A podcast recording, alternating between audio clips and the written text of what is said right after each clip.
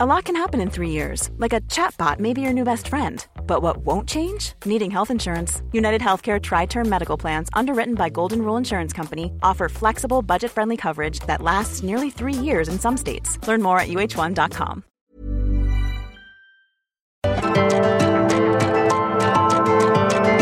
Heraldo Media Group presenta Me lo dijo Adela con Adela Micha. Ocupación de gran parte del país, incluyendo la capital, por los talibanes, ha levantado grandes temores de una vuelta a comportamientos pasados de violaciones a los derechos humanos y desesperación extrema por parte de muchos afganos. Hay gran preocupación por las mujeres, por los periodistas y por las nuevas generaciones de líderes sociales que han surgido en los últimos años. Convino a los talibanes que adopten medidas de gobernanza receptiva y de derechos humanos.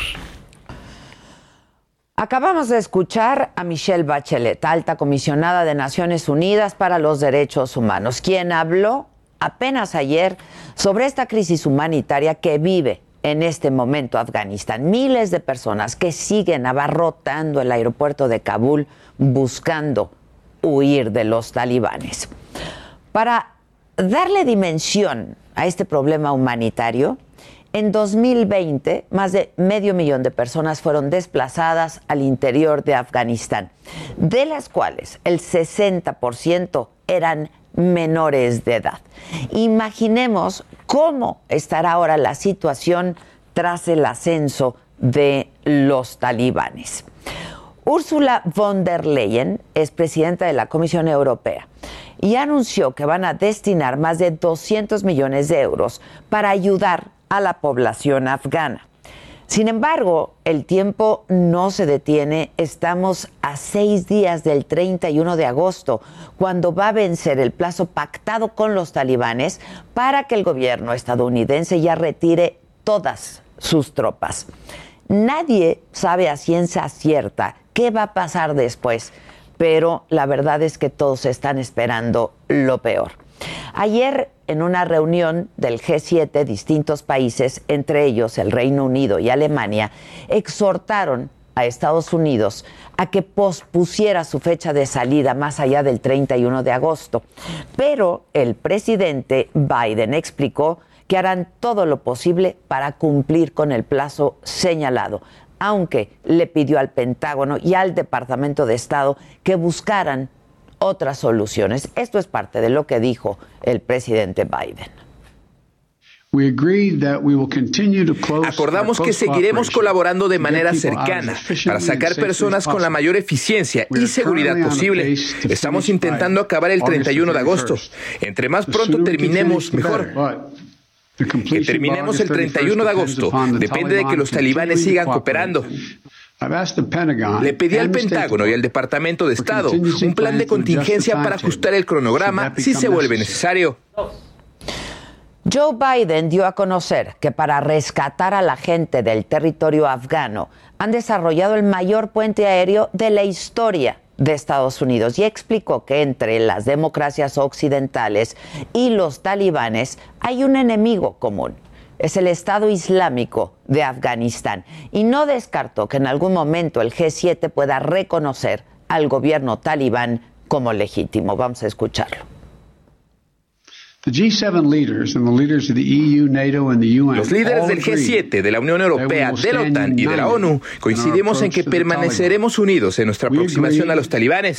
Acordamos que la legitimidad de cualquier gobierno futuro depende de la postura que tome para cumplir sus obligaciones internacionales, incluyendo evitar que Afganistán se convierta en una base terrorista. Hasta esta tarde ayudamos a evacuar a 70.700 personas. Esto desde el 14 de agosto. 75.900 personas desde el final de julio.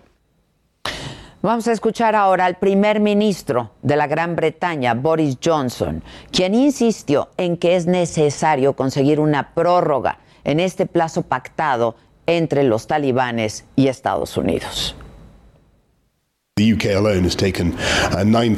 Tan solo el Reino Unido ha sacado 9.000 personas de Kabul. Creo que 57 vuelos. Un esfuerzo enorme. Enorme de nuestros militares. Y seguiremos hasta el último momento que podamos. Probablemente habrá un gobierno talibán en Kabul. Y la primera condición que estamos poniendo como G7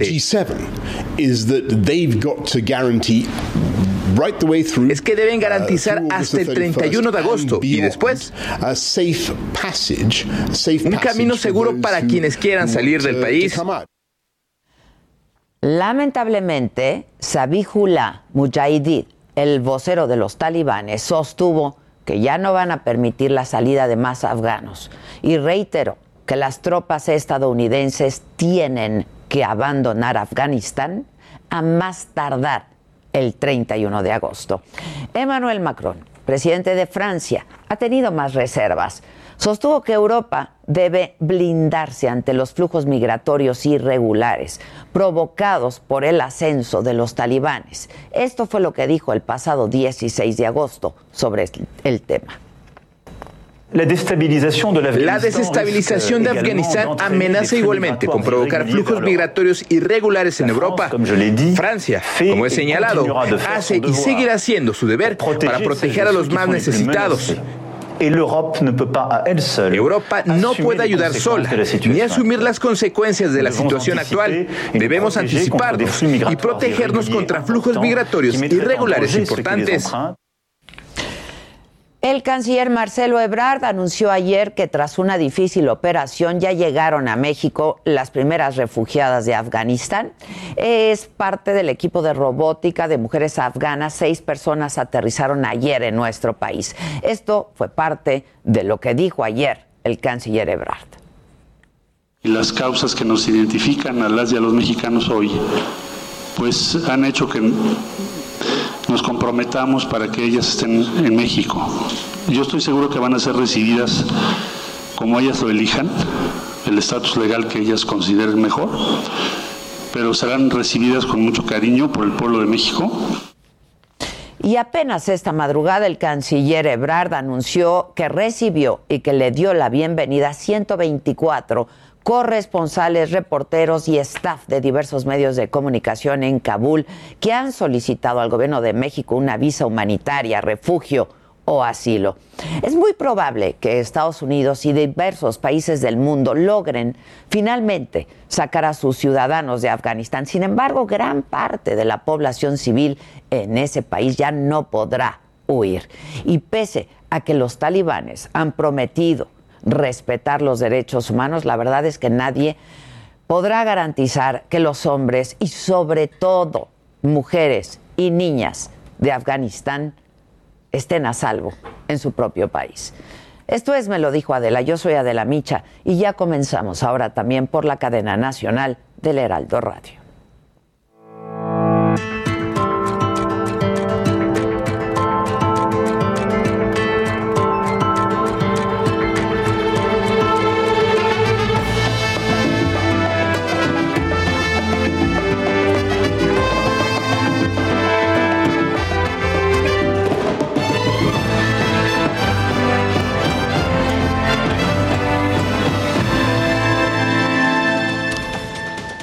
Hola, ¿qué tal? Muy buen día a todos aquellos. Les damos la bienvenida a quienes nos sintonizan ahora a través de eh, las frecuencias de la cadena nacional del Heraldo Radio. Esto es Me lo dijo Adela, yo soy Adela Micha. Y esto es lo que ocurrió en la mañanera de hoy. Y cuatro días después de que el huracán Grace impactó Veracruz, el presidente fue a Jalapa. Aseguró que hay presupuesto para atender todos los daños y apoyar a damnificados. Insistió en que la ayuda se hará sin intermediarios y por medio de un censo que terminará el martes. Pidió a los veracruzanos que confíen, porque sí los van a ayudar, dijo. Que no se dejen manipular, porque en estos tiempos, desgraciadamente, hay mucho vividor. Los dirigentes aprovechados, corruptos, se quedaban con las cosas. No se le entregaba a la gente afectada. Y sobre el regreso a clases presenciales en Veracruz y el resto del país, el presidente dijo que él está 100% a favor de que se retorne a los salones este 30 de agosto, a pesar de que en Veracruz hay 62 municipios sin las condiciones básicas para hacerlo. Hay escuelas dañadas, no hay luz, la gente en sus casas perdió teles, computadoras. Esto dijo el presidente.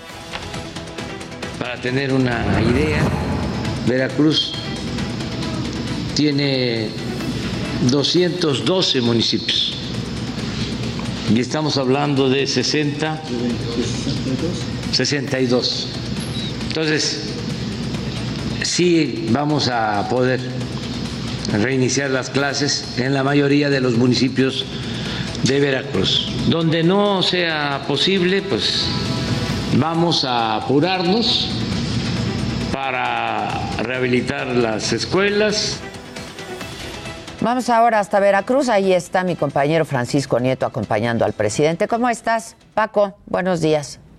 ¿Qué tal, Adela? Muy buenos días. Te saludo desde Veracruz en el segundo día de gira del presidente López Obrador. Hoy en la mañanera eh, se hizo, hoy la mañanera se hizo acá en Jalapa, en la capital veracruzana y uno pues de los principales temas fue el del huracán Grace, como tú ya lo adelantaste, el presidente Adela dijo que abiertamente está decidido al regreso a clases, eh, el gobierno de, del presidente López Obrador apoya ya en definitiva esta decisión, incluso aquí en Veracruz, aún con el paso del huracán Grace, obviamente en los municipios más afectados, que son 62, pues no habrá clases, pero en los demás municipios de Veracruz sí, y también en, el, en, todo el país. El presidente eh, López Obrador dijo que se pondrá especial atención en los planteles y en el restablecimiento de la energía eléctrica para que los menores no puedan, pues, que puedan reiniciar con clases la siguiente semana de manera presencial o, a través de los programas Aprende en Casa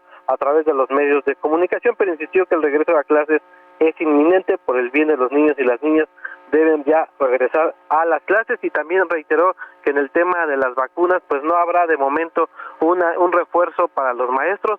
Hay que recordar que los maestros están vacunados con el laboratorio con las vacunas del laboratorio Cancino, que es de una sola dosis y por el momento dijo que no está contemplado esta vacunación, sino hasta que lo recomiende eh, pues los, organismos internacionales y también el presidente evitó, ya no va a viajar, ya no va a sobrevolar la, la zona afectada por el mal clima y bueno, pues ya el presidente se regresa a la Ciudad de México. Gracias Paco, estaremos atentos, muchas gracias. En otros temas, aprobaron ya la creación de un padrón de repartidores de gas LP para tener un mejor control del mercado. La Comisión Reguladora de Energía evaluó este registro porque algunos distribuidores y empresas aseguran que solo el 1% de las personas que operan en la zona metropolitana del Valle de México cuentan con los permisos correspondientes para trabajar. Esto dijo la comisionada de la CRE, CRE, Norma Campos. La Comisión Reguladora de Energía realiza con este proyecto un esfuerzo inicial para integrar un padrón de distribuidores que actualmente no existe el cual nos permitirá conocer y vigilar la labor que realizan los participantes prestadores de servicio de distribución en el último eslabón de la cadena de valor del mercado de gas LP. Modificaron ya la ruta del tren Maya, ya no va a pasar por Campeche, sino por su periferia, lo que va a generar un ahorro de más de 2 mil millones de pesos del, del costo total de la obra. Esto informó el director general de Fonatur, Rogelio Jiménez Pons, quien dijo que la decisión se tomó por problemas técnicos y también por la oposición de algunos grupos. Y bueno, déjenme, les adelanto, antes eh, encontraron, les informo que encontraron posibles restos de personas en un cuarto de control de la plataforma de Pemex que se incendió en Campeche justo el domingo. Hasta este momento oficialmente hay cinco personas fallecidas, dos más siguen desaparecidas. Habla el director general de Petróleos Mexicanos, Octavio Romero. Ayer acudimos a la plataforma siniestrada y realizamos un recorrido por las principales áreas afectadas, percatándonos de la gran intensidad con que el fuego se hizo presente. En uno de los cuartos de control de la plataforma, en donde la temperatura, de acuerdo con los peritos, alcanzó cerca de los mil grados centígrados, se observaron algunas evidencias que pudieran tener relación con las personas desaparecidas. Y ahora sí les adelanto de que hay que estar pendientes. Hoy a las 9 de la mañana inició el recuento de votos para el gobierno de Campeche. La disputa es entre la morenista Laida Sansores y Eliseo Fernández de Movimiento Ciudadano. A las dos y media de la tarde, Carlos Treviño, exdirector de Pemex, tendrá que comparecer en el penal de Almoloya de Juárez. Él está acusado de asociación delictuosa, lavado de dinero y cohecho eh, se le señala por haber recibido sobornos para aprobar la reforma energética. Eh, y vamos a ver, bueno, pues si se presenta. En el mundo, la vicepresidenta de Estados Unidos, Kamala Harris, visita Vietnam, intenta fortalecer las alianzas con el sudeste asiático para ser un contrapeso ante China. El presidente colombiano Iván Duque visita Corea del Sur, busca estrategias para reactivar la economía y acelerar la vacunación en su país.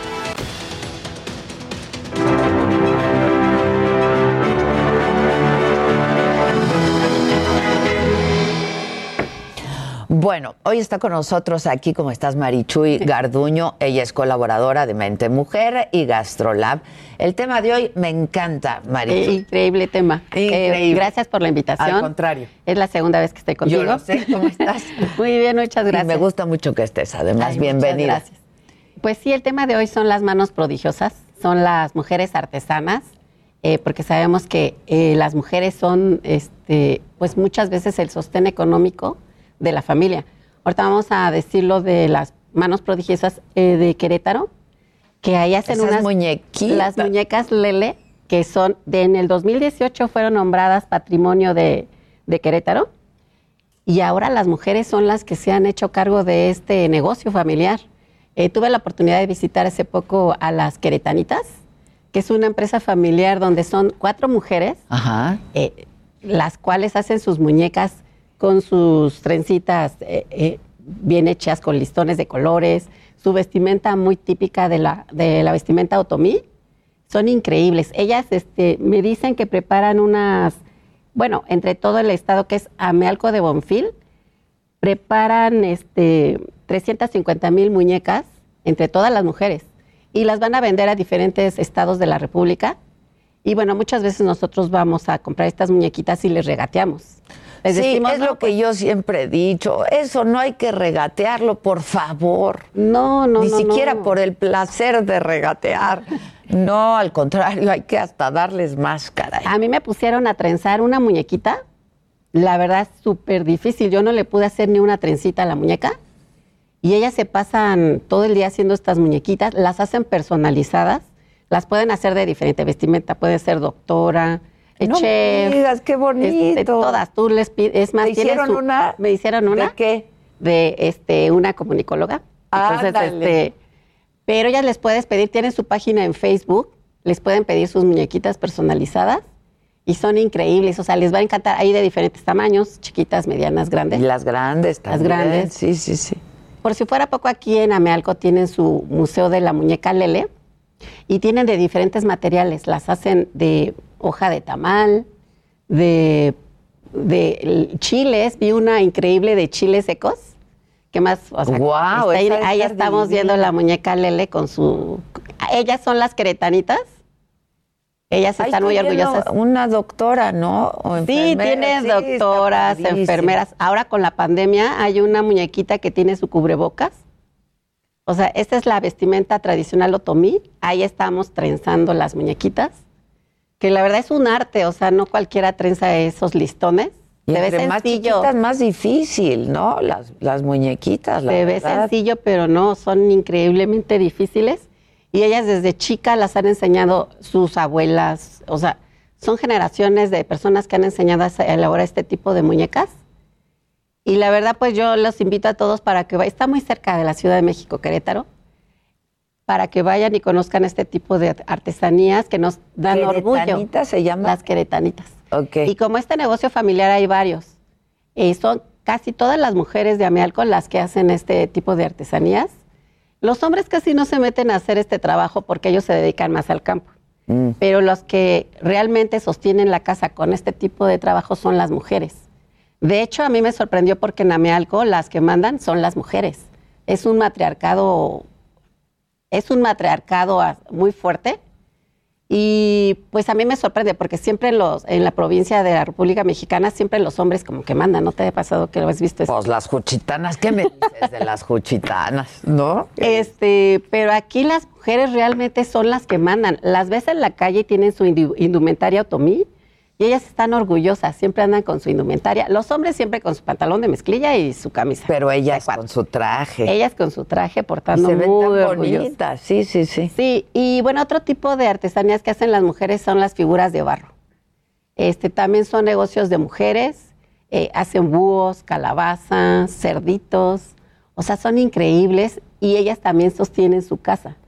O sea, ellas se salen a, a diferentes eh, eh, estados de la República a vender este tipo de artesanías, de figuras de barro.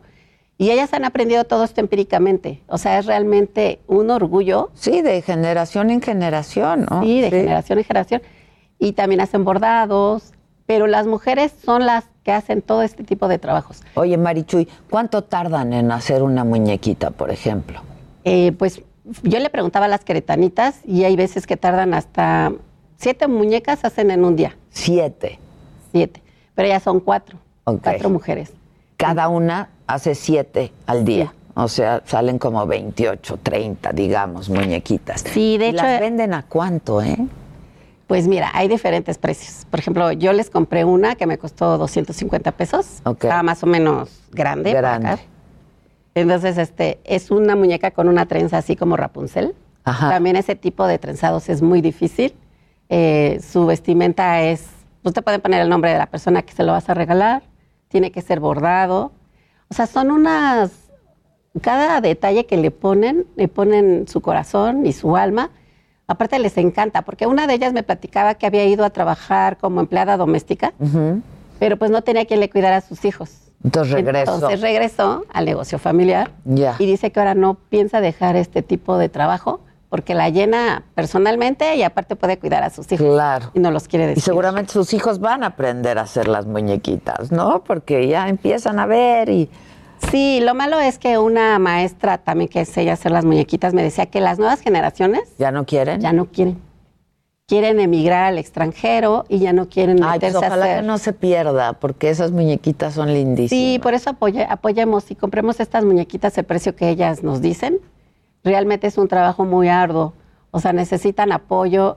Y bueno, lo mejor es que esta muñequita está teniendo fama mundial. Sí, claro. Y ha puesto los ojos del mundo en Querétaro por estas muñequitas. Sí, Realmente son hermosas. Es cierto. A mí me encantan. Yo tengo muchas. ¿Ah, sí tienes? Tengo muchas. me encantan, de todos los tamaños. Pues mira, Lele. De hecho, cuando pongo, cuando pongo una mesa mexicana, por ejemplo, siempre pongo a mis, a mis muñequitas. Eso Sí. me da mucho gusto. Pues mira, algo que yo no sabía que me pareció muy interesante es que Lele es bebé en otomí. Entonces yo decía, ¿por qué se llaman estas muñequitas Lele? O sea, es, o sea, se me hacía como de cariñito, ¿no? Sí. Pero realmente es su lengua de ellos, es otomí. Y es increíble porque, bueno, tienen una muñeca de no sé cuántos metros. Eh, es increíble porque tú puedes ir ahí, tomarte fotos. Sí, ya la veíamos. Es Sí, la veíamos. Es gigante, es Sí, monumental, ¿no? Es muy bonita. Y ahí, alrededor de esta muñeca, hay muchos artesanos que están haciendo las muñequitas de manera artesanal. Ya. O sea, están trenzando, están bordando. Y ahí tú puedes ver realmente cómo están haciendo las muñequitas. Maravilloso. Pero lo más impactante es que son las mujeres las que sostienen a su familia. Es cierto, es O sea- correcto. Oye, Marichuy, rápidamente, ¿dónde podemos ver el reportaje completo? Y eh, quienes estemos interesados en comprar muñequitas, ¿dónde? Eh, bueno, el reportaje ya salió el lunes. Eh, lo pueden ver este por eh, las redes de Mente Mujer. Y las muñequitas, pues están las queretanitas que tienen tu- su página de Face. Nada más simple le ponen queretanitas y ahí pueden contactarlas. Em, y también pueden este, contactar a la Secretaría de Turismo de Querétaro.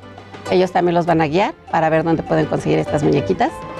Y pues a mí me encantan, o sea, son preciosas. Son muy preciosas, yo estoy de acuerdo. Y son un orgullo de las mujeres. Recordemos que es la fuerza femenina la que está haciendo todo esto. Hay que comprar muñequitas Lele. Marichuy, muchas gracias como siempre. No, muchas gracias a ti, me da mucha gusto estar contigo. Muchas gracias. Hacemos una pausa. Al regresar vamos a platicar con Roberto Gil Suart. Entre otras cosas... Continuamos en Me lo dijo Adela.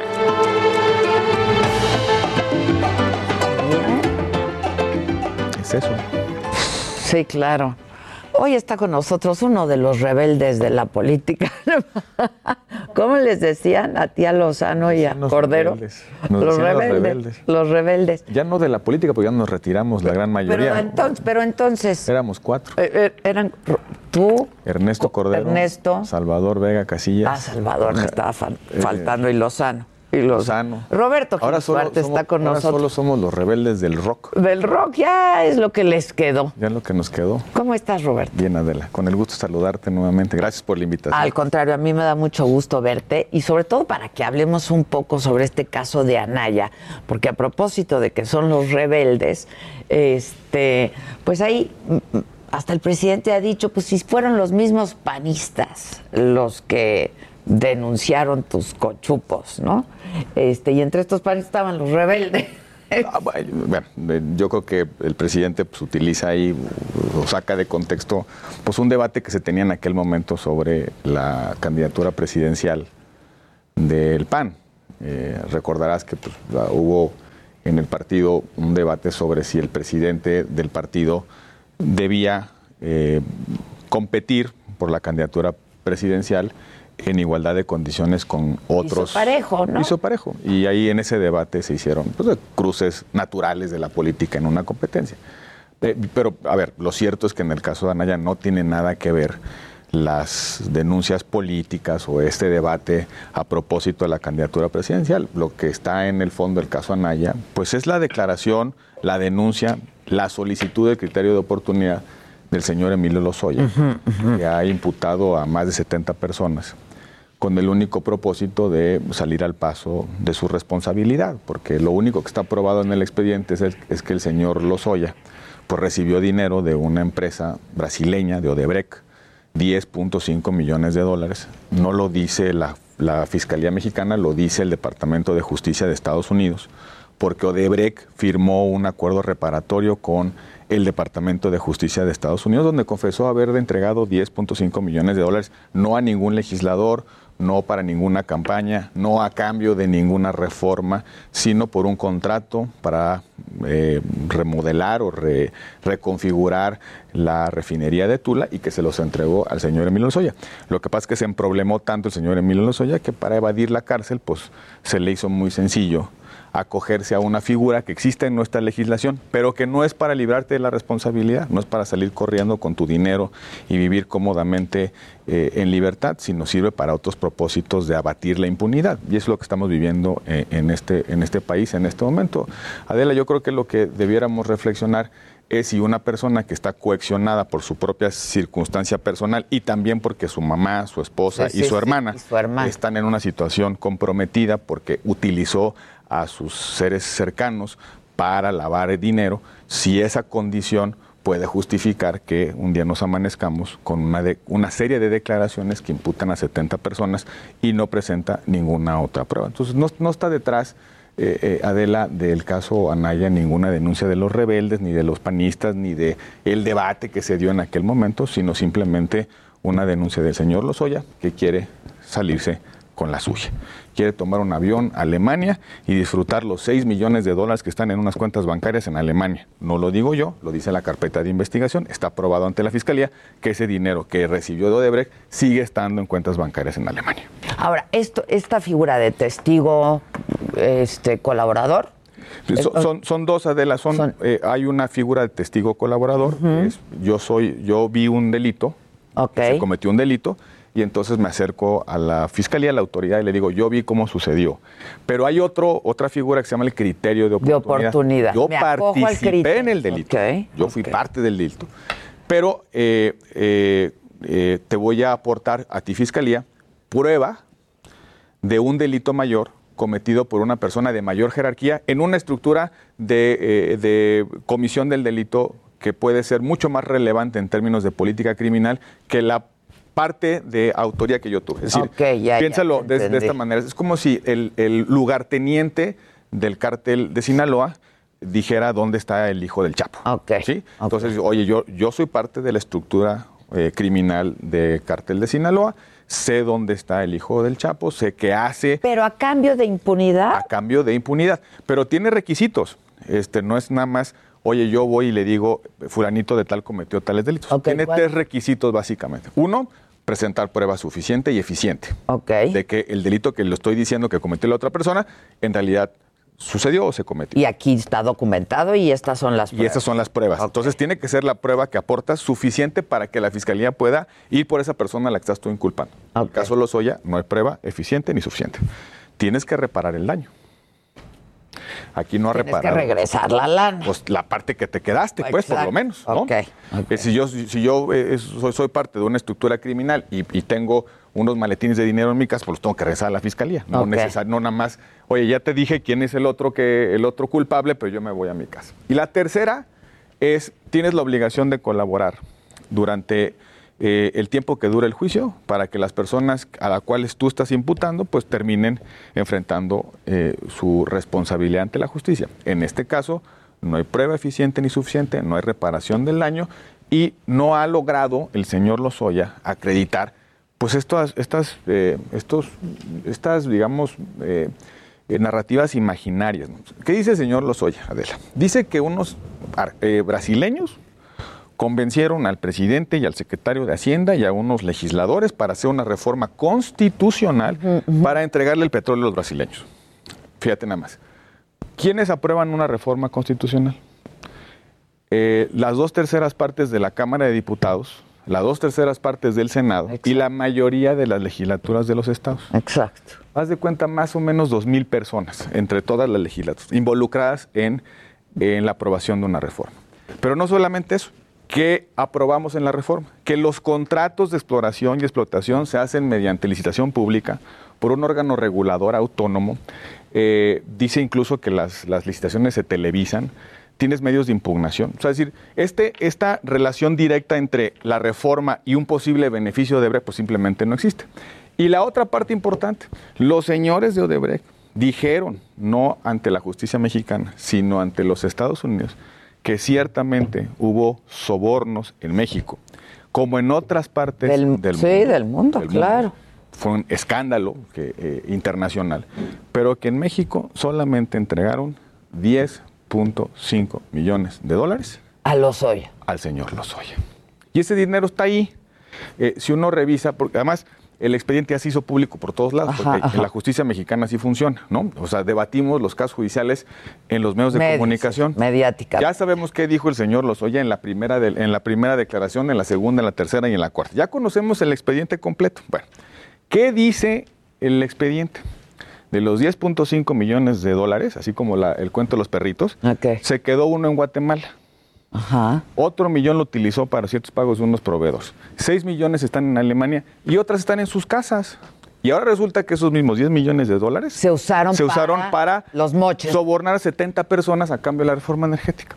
No tiene credibilidad su, su, su, dicho.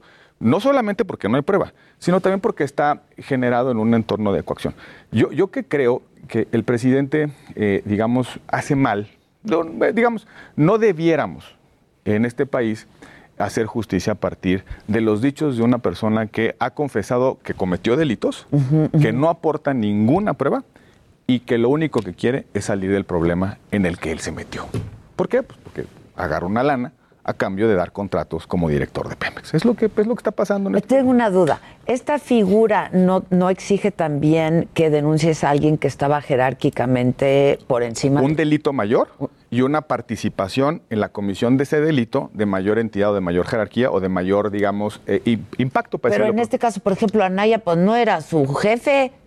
No, y además lo que, lo que dicen es, bueno, se pusieron de acuerdo, este, ahora sí que medio mundo, para entregarle el petróleo a los brasileños. Ese es, ese es para decirlo, perdóname de la que simplifique, pero es lo que dice el señor Lozoya. Eh, el, el, el, criterio de oportunidad, además, es una figura que, eh, que no debiera eh, trivializarse, porque al final de cuentas es un espacio regulado de impunidad. Ni, ni, de la que tendría que abusarse. Imagínate, pues, oiga, pues a mí me agarran este, cometiendo un delito. Oiga, pues un criterio, ¿quién? Pues el señor de ahí enfrente. me O sea, eh, al final de cuentas, el, sistema eh, judicial, el sistema jurídico, el sistema penal, admite grados de impunidad, pero si se logra un objetivo mayor, más importante si el, lugarteniente del Chapo te lleva a capturar al Chapo, hay un objetivo de política criminal mucho más importante que el lugarteniente. lugarteniente. Para eso sirve el criterio de oportunidad. Y por cierto, eh, cuando discutimos esta figura, eh, eh, se, fue una, una discusión muy, digamos, muy, muy profunda, muy cuidadosa de en qué supuestos cabe ese espacio de impunidad. Muy detallado. ¿En qué momento vas a premiar a un delator? Eh, por supuesto. Que no deja de ser delincuente. Que no deja de ser delincuente. Claro. Eso es lo más importante. Claro, ¿En qué momento dices, oye, a cambio de que usted se vaya a su casa, eh, eh, ¿qué me va a dar a cambio? Y de hecho, por ejemplo, el caso de Breck, en el mundo, se provocó a partir de una delación premiada. Es decir, los, funcionarios de Odebrecht, una vez que fueron investigados por el Departamento de Justicia, les dieron un, una, un, beneficio. El beneficio es no vas a la cárcel, pero sí reparas el daño. Creo que fueron 600 millones de dólares que pagaron en multas. Que lo regresó. Que lo regresó la empresa Odebrecht a cambio de que no fueran a la cárcel.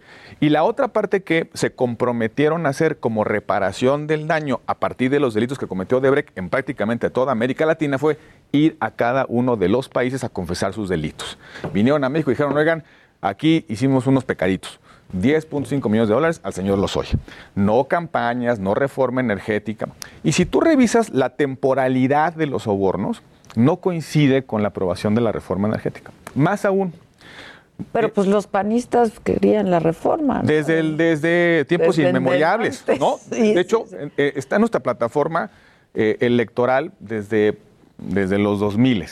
Pero no solamente, en el 2012, cuando llegamos al Senado, nosotros propusimos la reforma energética. Sí, sí, sí. Nosotros presentamos la iniciativa de una reforma energética, es la que al final quedó pues qué un mes de antes. Dinero en todo caso. ahora resulta que le pagaron a los legisladores por hacer lo que, lo que queríamos hacer.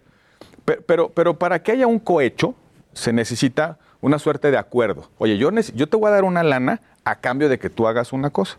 Supuestamente Odebrecht le pagó a los legisladores para pasar la reforma energética y supuestamente el dinero Odebrecht lo entregó después de aprobada la reforma. ¿Y cuál es el beneficio que recibió Odebrecht de la reforma? No, no sabemos.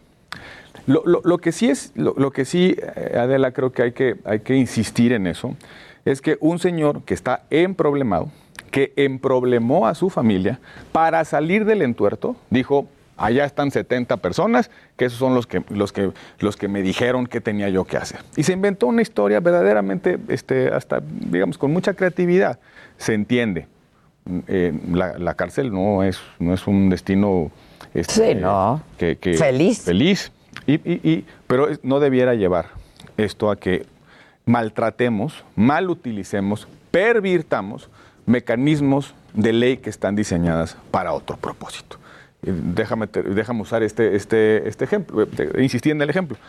El criterio de oportunidad está diseñado para que el lugarteniente del cártel de Sinaloa nos entregue al hijo del Chapo. Ya. No para que un señor se vaya a Alemania a gastarse la lana que se robó, para decirlo eh, en, pocas palabras. Y, sin pruebas. ¿Es lo que está pasando con Anaya? Sí, eh, porque digo... porque el, el presidente en la mañanera de... ¿Qué fue? No sé si el lunes, sacó hasta el video de Anaya y luego a, Javier Lozano, quien por cierto te manda saludos y va a estar aquí mañana. va a estar hoy. Es mañana. Es mañana. Los... Es mañana. A esa no nos invitas.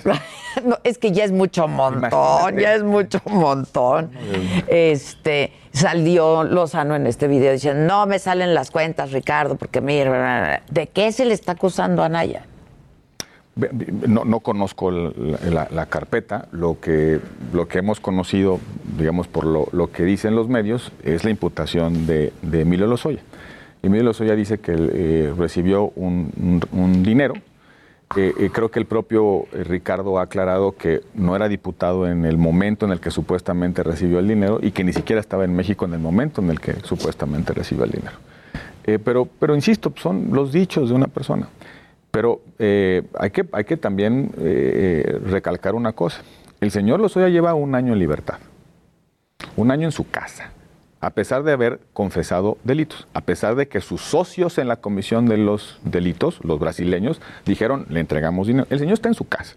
Y una persona que fue señalada por Emilio Lozoya, que se presentó voluntariamente. Rosario Robles. Rosario en, un caso, pero Jorge Luis Lavalle, el senador, en otro. que fue y le dijo, le tocó la puerta a la fiscalía, quiero comparecer y quiero explicar que lo que está diciendo el señor Lozoya no, es, cierto. Fue al juez de control y les dijo, oigan, yo quiero eh, presentar mi evidencia. Pues se presentó voluntariamente a la audiencia. Y el juez de control lo mandó a prisión preventiva justificada, la prisión preventiva, cuando no había motivo para tenerlo en prisión preventiva, por tres razones, Adela. Primero, porque es una persona eh, digamos, eh, eh, poderosa. Así lo dijo el juez, mm. porque es una persona que tiene muchas relaciones de poder. Segundo, porque el asunto es de trascendencia nacional. Y tercero, pues porque como el señor tiene capacidad económica para sustraerse, pues es posible que, se, vaya. A pesar de que el señor se haya presentado voluntariamente. Entonces, en un sistema democrático, se presume la inocencia. Tú enfrentas en libertad tu juicio. proceso. La prisión preventiva sirve solo en casos extremos, fundamentalmente para que el delincuente no se vada, para que no se lastime a la víctima y sobre todo para que el delincuente no, eh, no destruya la evidencia que lo pueda inculpar. Eh, hoy es la regla la prisión preventiva no es la excepción. Exacto. Eh, y eso es lo que está pasando. El caso de Rosario Robles. A Rosario Robles se le, se le acusa de un delito de omisión, que no tuvo el cuidado de verificar que los recursos de la Secretaría de Desarrollo Social se destinaran a su... Que no amerita prisión. No amerita prisión preventiva. ¿Qué hacen? Le presentan una, una licencia de conducir supuestamente con un domicilio distinto al que reportó en, eh, el, domicilio, digamos, oficial. Y entonces dijo, como tiene dos, domicilios, es probable que se vada de la, de la acción de la justicia. Y lleva dos años en Lleva dos años en la cárcel. Y lo mismo pasa con el señor, con, con Jorge Luis Lavalle. Y, así muchos, muchos eh, inocentes. Eh, supuestamente, la ley así lo dice, nuestra constitución, la razón, la ética, que tú solamente debes estar en prisión cuando ya te condenó un juez, después de un juicio donde tuviste la oportunidad de presentar tus pruebas, de alegar y de contestar a la imputación de la fiscalía, solo ya cuando te condenaron, te sentenciaron, vas a la cárcel. No vas a la cárcel mientras te están enjuiciando porque entonces viola un principio básico. Soy inocente hasta que se me demuestre. Lo contrario, claro. Pero lo que está pasando en nuestro país, y, creo que ahí fue una, creo que nos pasó, digamos, de noche, es que al inicio de esta administración se eh, modificaron las reglas de la prisión preventiva. Se ampliaron los supuestos, los delitos mm. sobre los cuales tú puedes estar en prisión preventiva eh, eh, mientras sigue tu proceso. ¿A cuántos y a cuáles? No, de todo, ya de Mira, cuando en el 2008, cuando se hizo el modelo de justicia penal, pues ibas a prisión preventiva cuando habías cometido un delito violento, por ejemplo. Claro, lo que quiere el sistema es que quien comete un delito violento no, vuelva a cometer otro delito violento. Ni modo que, vas directo. Pues sí, oye, que agarra una metralleta y mata a cuatro personas, ni modo que lo dejes en la, en la calle mientras sigue su proceso. Delitos de especial entidad, por ejemplo, los delitos sexuales, los delitos contra la vida, contra la dignidad, en fin, eh, eh, ciertos eh, supuestos muy específicos. al inicio de esta administración se pasó una reforma en el Congreso donde se hizo un catálogo verdaderamente. Hechos de corrupción, delitos electorales, usos de programas sociales, pues todo. Pero además está el cajón desastre. sin perjuicio de los delitos, si a, juicio del juez usted se puede ir, usted es poderoso, tiene dinero, o, el asunto es de trascendencia, no estoy inventando, es lo que dijo el juez en el caso de Jorge Luis Lavay. Usted, o el asunto es de trascendencia, pues mientras averiguamos, usted se queda en prisión. Y entonces eh, se genera una percepción de justicia ya está en la cárcel. Claro. Ya es culpable. pero no. Oiga, dos años después resulta que sale absuelto de su juicio y ¿quién te repone esos años en prisión? El tiempo que dejaste de ver a tus hijos, el tiempo que dejaste de producir, el, tiempo que, que, duró el estigma social de estar en prisión preventiva. ¿Cuántos inocentes están en prisión esperando el día en que un juez les dicte una sentencia. Ahora, hay un límite, ¿no? De tiempo en el que puedes estar con Sí, eh, supuestamente son dos años. Dos años, ¿no? Me, que no puede, no puede superar el límite de dos años, pero en realidad eso, eso eh, eh, no necesariamente funciona así, pues porque hay recursos que, se va, que puede interponer la fiscalía y la defensa. Eh, eh, eh, una de las cosas que yo le aplaudí al presidente fue esta idea, mal concretada, pero creo que era una buena idea, de revisar los casos de personas que están en prisión esperando su juicio. Ok, sí, sí, no, no, hay razón. Hay personas que tienen 10 años ahí esperando el juicio. su delito a lo mejor hubiera sido de 3 de, tres años o, menos. O, menos. ¿Y sabes quiénes son los que la, pagan? Su pena, perdón. Su pena, sí. O sea, están en prisión preventiva más allá del tiempo de la pena que le hubiera correspondido al delito, que cometieron. Pero ¿quiénes son los que, los que la padecen? Los más vulnerables. Eh, mujeres que no, no se pueden defender, que no tienen quien vele por ellas. Eh, eh, indígenas, eh, personas que no se pueden defender porque no tienen los medios económicos o la suficiente información para poder conocer sus derechos. Hay muchos inocentes. Pero justamente Adela, queríamos corregir esto en el 2008. Antes, ¿te acuerdas? Se, hablaba de las averiguaciones previas, ¿no? el juicio era ante el Ministerio Público. una barandilla, veíamos ahí con unos señores, como esta, el documental de, Presunto Culpable. Exacto, Estaba dictándole, ¿no? y pensábamos que la modernidad era frente a un juez. Este, juicios orales. Juicios orales, públicos, donde tuvieras igualdad de armas entre la fiscalía y la defensa, que fueran más rápidos, en lugar de tener de horas y horas y horas transcribiendo expedientes, mamotretos que nadie lee. La posibilidad de que el juez valorara de viva voz, de manera presencial, lo que la fiscalía imputa y lo que, la, defensa contesta. Que, ese, que esa era la modernidad. Y ahora resulta pues que la modernidad se está desviando hacia simplemente eh, juicios sumarios, juicios patibularios de percepción pública, donde la justicia es básicamente la estancia en prisión mientras se te condena o se te resuelve tu, tu, tu Terrible. caso. Oye, ya tengo un par de minutitos, pero no quiero, es que siempre es muy padre conversar contigo. Este, cabeza de vaca. Tú eres muy cercano a Cabeza de Vaca, ¿no? Fuimos compañeros senadores, eh, eh, eh, hemos coincidido en el partido, es mi amigo, le tengo enorme aprecio. ¿Y, el caso de Cabeza de Vaca y las acusaciones en contra de Cabeza de Vaca?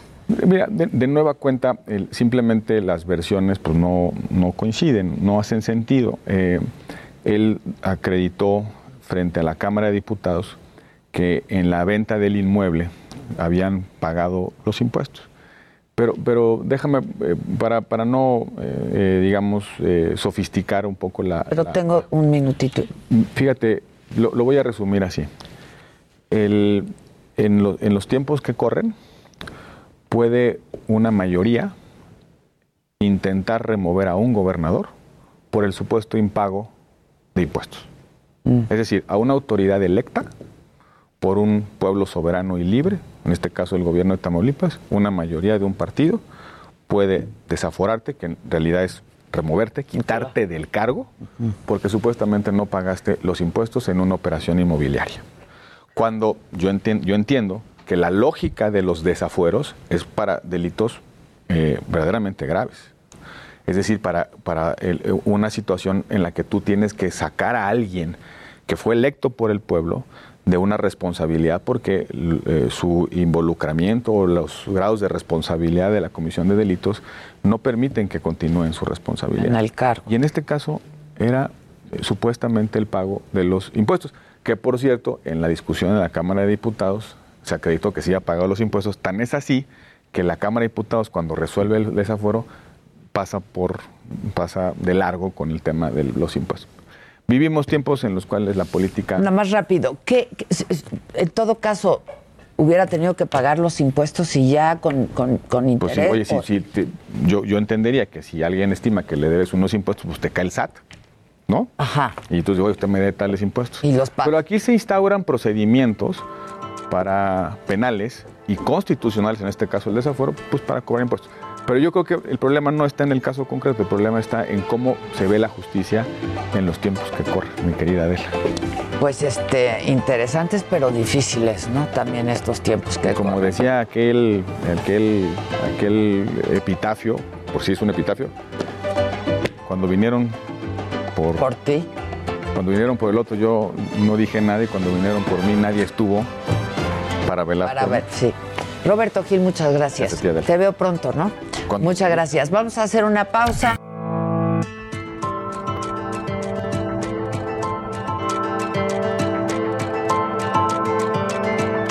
Continuamos en Me lo dijo Adela.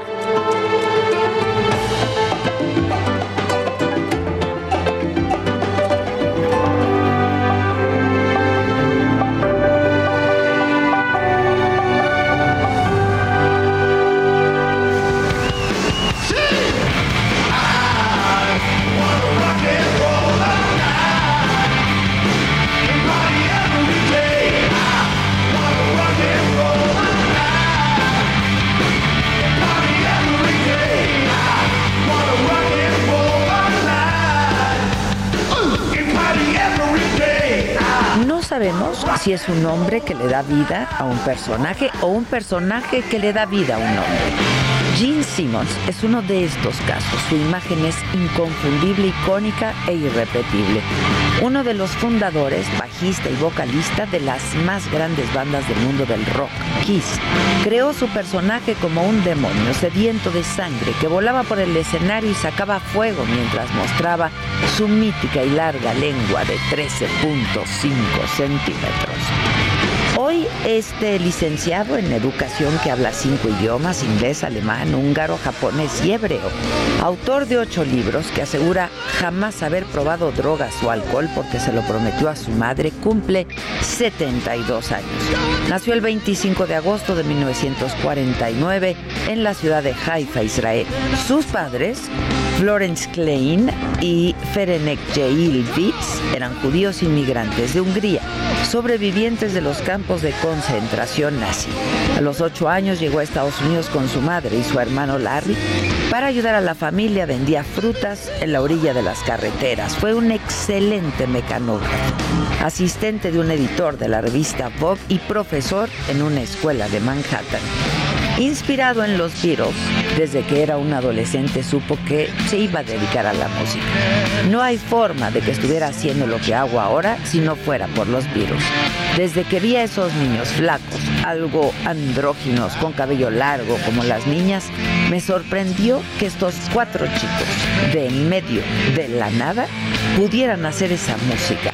Eso es lo que ha contado Simon.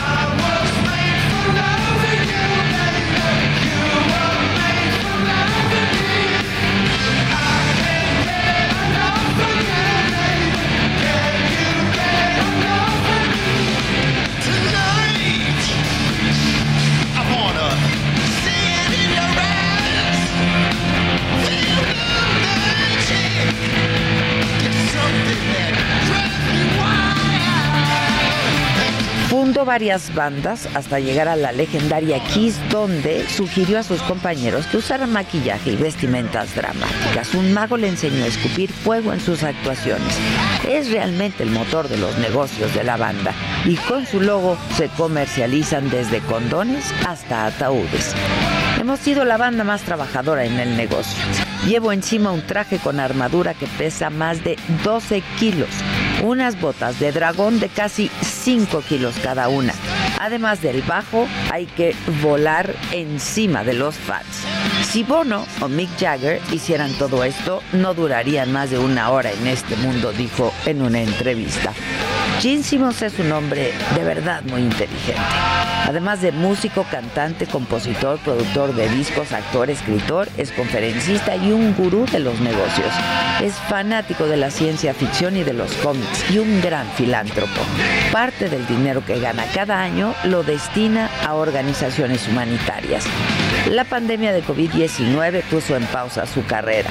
The Final Tour Ever, End of the Road, la gira de despedida de la banda que cumple ya 50 años, inició en Dubai en la víspera de Año Nuevo y bueno, espera visitar 110 ciudades. Programada para terminar en julio del 2022, se alargará porque sus presentaciones han sido pospuestas en varios países justo por la situación sanitaria por el coronavirus. Gene Simmons llega a los 72 años, fuerte y en forma. Tengo todos mis dientes, mi pelo, todo está bien aquí abajo, dijo. No se sienten mientras estén vivos. Sigan para adelante. La vida es única y hay que vivirla bien sin perjudicar a nadie. Este, este es el paraíso. No esperes la muerte para conocerlo. Eso es lo que siempre les dice a sus fans.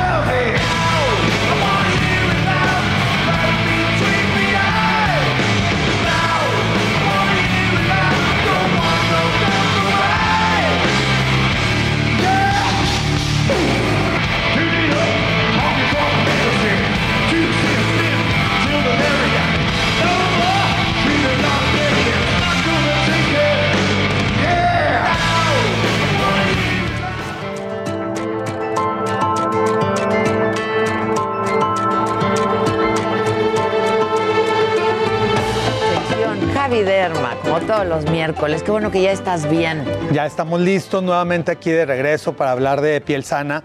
Y pues dentro de todas las angustias de la pandemia y que todos vivimos y que todos nos tenemos que seguir cuidando porque es una realidad que, que, ya ni tan nueva realidad y es una realidad que tenemos viviendo casi dos años.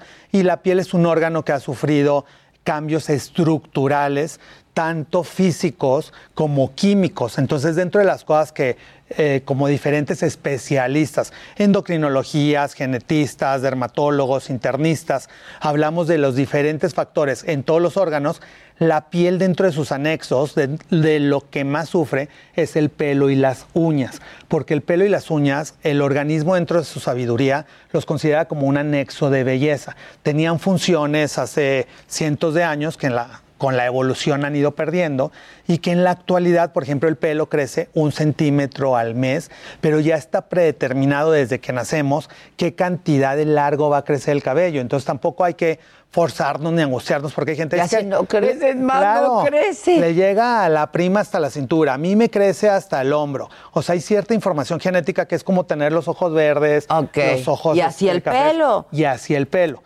sin embargo, cuando tenemos una deficiencia de salud, de hígado, de riñón, de pulmones, de algún estado de, baja de defensas, el organismo dentro de su sabiduría manda toda su energía al corazón, al riñón, a otros órganos y deja de crecer el pelo y dejan de crecer las uñas. Sin embargo, eso no significa que se mueran las células, para que tampoco no caigamos en exceso de estrés, porque el estrés también está demostrado que te puede ir tumbando más el cabello. Una de las patologías que se han incrementado durante esta pandemia es la caída de cabello. Y aparte que pues dentro de todo lo que hemos platicado también, que la gente tiene más tiempo de estarse viendo, de estarse viendo la cámara, de estarse tomando fotografías, se da cuentas de cosas que a lo mejor antes no tenía. Dicen, nunca tenía esta mancha y a lo mejor lo tienen desde hace 10 años, pero ahorita han visto durante estos dos últimos sí, años claro. el zoom, la foto, este, y, sí, se han es analizado. Que justo le decía yo, me, me, mi mancha nunca le había prestado tanta atención como ahora. ¿no? Exacto, ahora la piel es un órgano vivo que absorbe todo lo que le untamos también, tanto en el pelo como en la piel. Por eso existen medicamentos que a los 20 segundos de aplicarlos ya los puedes traer en torrente circulatorio y los puedes tener en corazón y los puedes tener en cualquier otro órgano. Entonces, no todo lo que te apliques puede ser inocuo. Entonces hay que tener cuidado también con las cosas que nos aplicamos untadas y que aplicamos tomadas. Porque ahorita con la pandemia también dentro de los análisis que se han hecho en los factores de crecimiento de pelo hay una sobresaturación de vitaminas que también hacen que se, des, que se desregule la ciclo de crecimiento del cabello, porque está intoxicado por exceso de vitaminas. Porque la gente, pues. ahora nos sobrevitaminamos. Claro, y lo tomas en el show de la mañana y en los jugos. o sea, qué padre tratar de, de, comer lo más sano posible, pero si nunca habías tomado este, jugos en tu vida y de repente estás con jugos durante un año y aparte te tomas tu miligramo de vitamina C, tu vitamina, 50 mil unidades de vitamina D, eh, todas las vitaminas que existen ahora sí que de la A a la Z, y eso también produce que se vayan acumulando en las glándulas de la piel y que independientemente que es una realidad que el cubrebocas con la respiración, contaminación, maquillaje se puede tapar un poco el poro, también hay una secreción natural de tu propia grasa que con las propias vitaminas y minerales que estás produciendo produces más grasa de lo normal. Es por eso que ahora también existe un acné en el adulto que decían, ya no me salía ningún granito, sí, y ahora estoy lleno de bolas. a mí nunca me salían y ahora por todos lados. Claro, pero también nunca tomaban tanta vitamina B, vitamina B6, vitamina B12, este, y tantos remedios. Entonces, sí hay que empezar a tener un punto de equilibrio en el que obviamente hay que alimentarnos lo más sanamente posible y tomar las vitaminas que sean más necesarias y tener los periodos de descanso. Por eso existen también pues, centros de nutrición, nutriólogos, internistas especialistas en, nutrición que les pueden orientar qué tan bueno o qué tan malo es tomar ciertas vitaminas y por cuánto periodo de tiempo. Claro, Por ejemplo, en el caso del pelo, que ya le estaré subiendo en las redes algunos suplementos para la gente que realmente tiene un exceso de caída de cabello. Eh, se toman aproximadamente cuatro meses y después descansan cuatro meses y después pueden volverlo a ingerir dependiendo de la velocidad de crecimiento, que eso hay que medirlo y para eso hay aparatos específicos en dermatología que podemos medir tanto con microscopios como con ciertas reglas la velocidad de crecimiento del pelo. Ahora, dentro de las buenas noticias es que el pelo se puede recuperar. Anteriormente también existía como el chiste de que lo único que detiene el cabello es el piso. Exacto, es lo único que detiene la caída del pelo, ¿no? Sin embargo, ya en la actualidad existen medicamentos como hablamos, inyectados, untados y tomados, que ya la alopecia es reversible. Entonces, independientemente del código genético que cada persona traiga, de que se vaya perdiendo el, el folículo, ya hay manera de que ese folículo se pueda reactivar y pueda volver a salir tanto en hombres como en mujeres. Si hay que analizar la causa, porque dependiendo de la causa es el tratamiento específico que le vamos a dar a cada paciente, y pues sigue habiendo tratamientos quirúrgicos en el caso que sea necesario. Sin embargo, hay muchas alternativas que, son se como pueden lograr. de pelo, ¿no? Injerto de cabello. Sin embargo, hay muchas alternativas que antes no existían y que ahora ya antes del injerto podemos lograr que tu pelo se mantenga y que tu cabello se rescate nuevamente. ¿Cómo qué? ¿Qué tipo de tratamientos? Existen una cosa que se llaman péptidos, que es una ya hay mucha recombinación genética dentro de las mismas células que tu organismo produce de manera general por medio de ingeniería genética por bacterias que se les llaman plásmidos, se hace una recombinación del DNA de cada del individuo para que se vuelvan a introducir como extractos proteicos de células madres que dependiendo de la carga genética de cada quien se hace un análisis y se inyecta en cada uno de los pacientes. Hay productos que ya vienen ya en ampolletas específicas con tecnología, o hay algunas células que sí podemos sacar tanto en sangre, detrás de la oreja, o hacer una biopsia de piel cabelluda para cultivar las células del propio paciente, que nos las regrese el laboratorio de células y las podamos volver a inyectar. Oye, este, ¿y es dolorosos estos tratamientos? Sí son dolorosos. Pues ya todo lo que es inyectado afortunadamente viene diluido con lidocaína, entonces es muy tolerable, o sea, sí se siente el pinchazo, pero ya la agujita es de menos de 3 milímetros y pues prácticamente lo que arde un poquito es el líquido. Sin embargo, los pacientes manifiestan que es muy tolerable, que, regresan a sus sesiones pues felices de ir viendo los resultados. Y aproximadamente es una vez cada dos meses, tampoco es tan, tan frecuente y ya que logramos un punto de equilibrio que el paciente recuperó su cabello, ya podemos tener sesiones de una vez hasta cada cuatro o cada seis meses de mantenimiento para que el paciente pueda permanecer con su cabello. Oye, estábamos viendo un tratamiento anterior a este, que son las inyecciones. ¿Qué es lo que le estaban? ¿Láser o qué? Hay diferentes tipos de sustancias. Eh, cada es diferente, por ejemplo, en hombres como en mujeres. Hay dutasteride inyectado, péptidos inyectados, eh, y diferentes componentes que estimulan al folículo a que se empiece a reactivar, como te platicaba, extractos proteicos de células madre, que ya son células que se extraen las proteínas por medio de ingeniería biomolecular, en la cual al volverlo a inyectar, el bulbo piloso se vuelve a reactivar. Entonces el bulbo queda como dormido, se va inactivando poco a poco. Se le llama miniaturización. Muchas veces el paciente dice es que se me está adelgazando en las entradas y cada vez va quedando más delgadito, más delgadito hasta que llega un momento en el que ya no sale. Entonces, ese pelo cuando está miniaturizado se puede volver a engrosar y con los tratamientos inyectados poco a poco va a ir creciendo y se va rehabilitando hasta que llega nuevamente. Ahora, como hay algunas sustancias que son antiandrógenos, porque tanto hombres como mujeres producimos de manera natural un andrógeno que inhibe el crecimiento del cabello. Entonces, en mujeres se tienen que hacer análisis para que dependiendo de si se van a embarazar, si están ah, tomando algún anticonceptivo, si qué otra enfermedad pudieran tener, cuál es el tipo de medicamento que se pueden aplicar.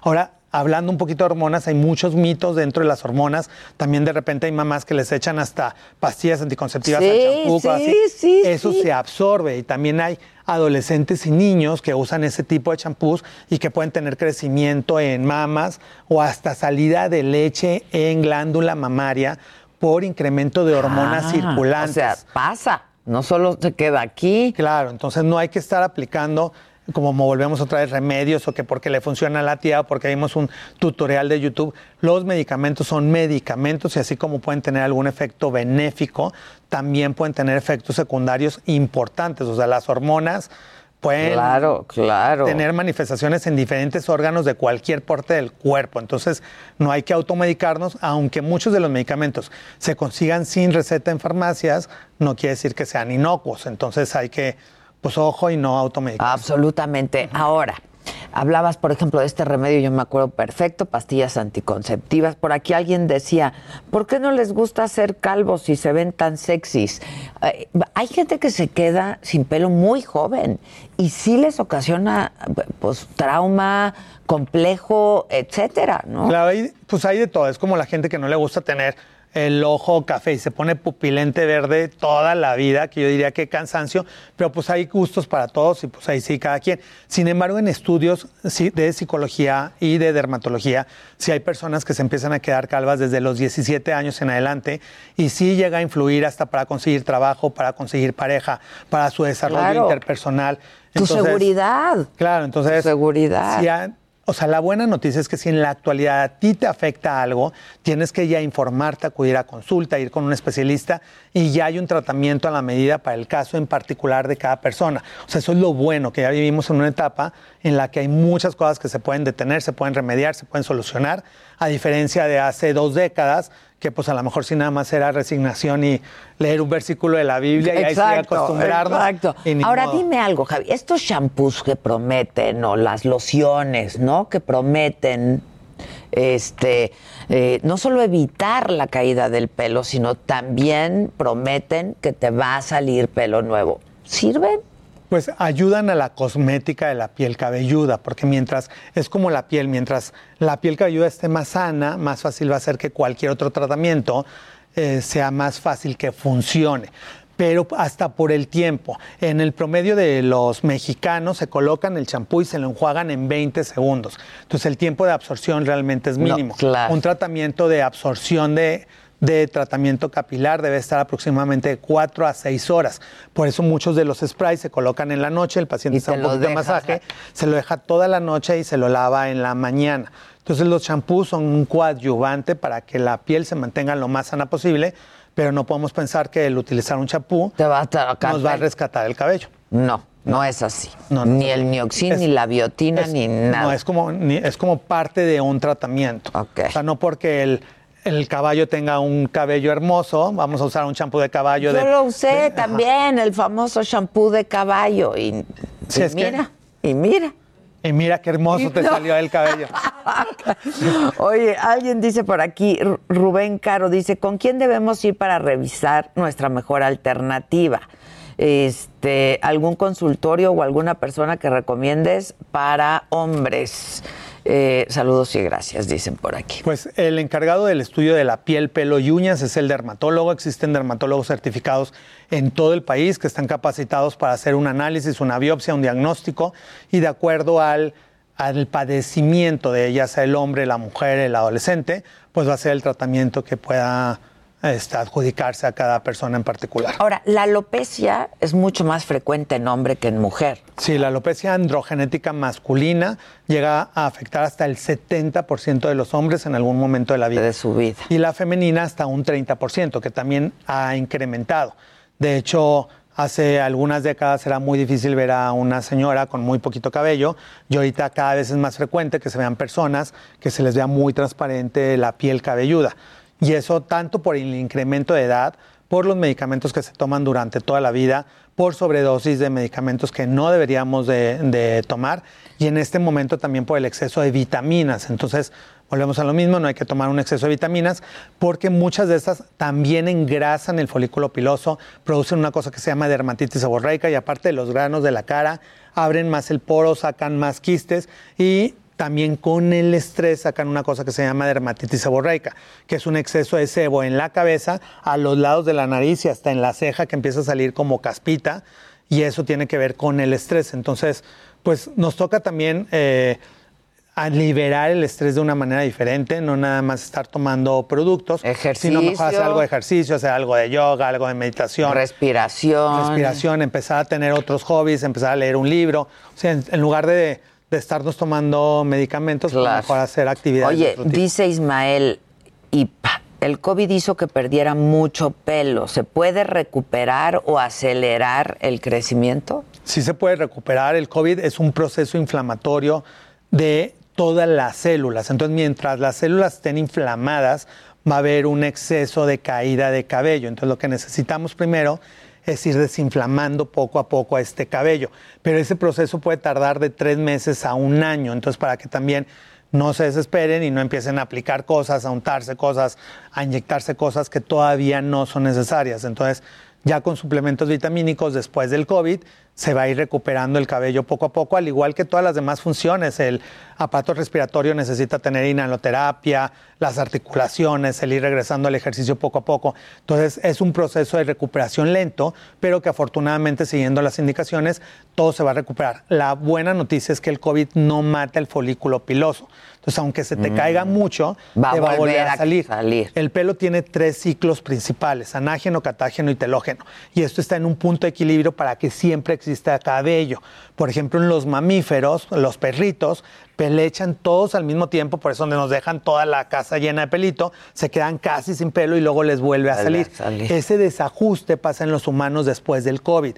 Se eh, desequilibran las fases de crecimiento, se cae todo, pero después poco a poco empieza a crecer y se empieza a regular y vamos a volver a tener la misma calidad de cabello que teníamos antes del COVID. Entonces, no se preocupen, les va a volver a salir su cabello. En ese caso, no hay que hacer nada.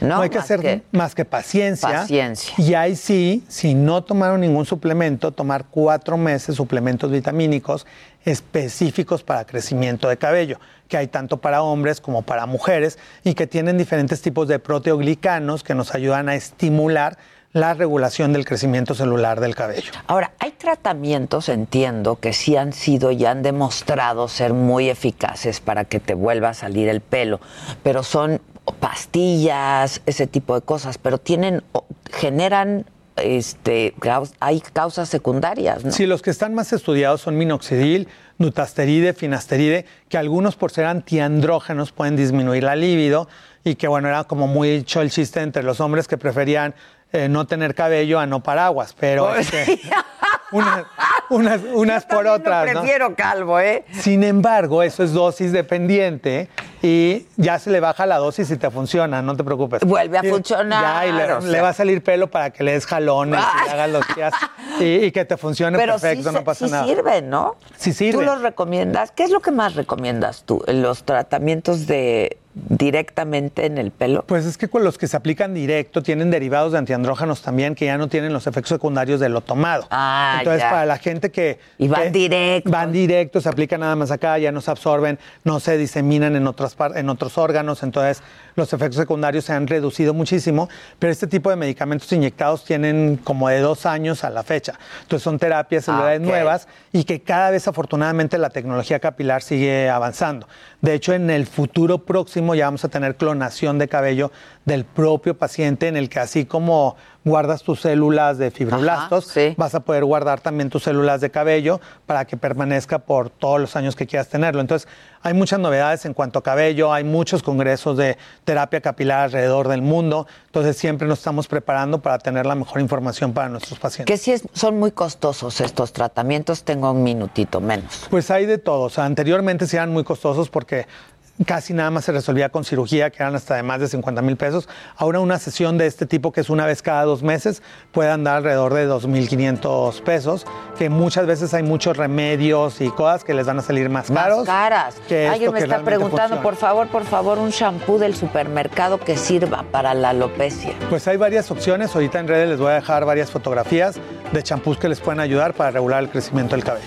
Javi, ¿dónde te encuentran tus Todas las redes sociales, arroba Javier Derma, Twitter, Facebook, este, YouTube, ahí estamos en contacto en todas.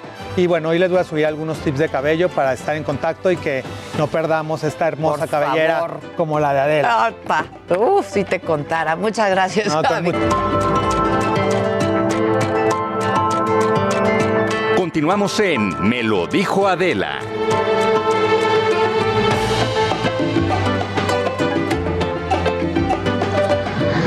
Nos ubicamos en la zona del circuito interior, en donde pues se encuentra este grupo de manifestantes.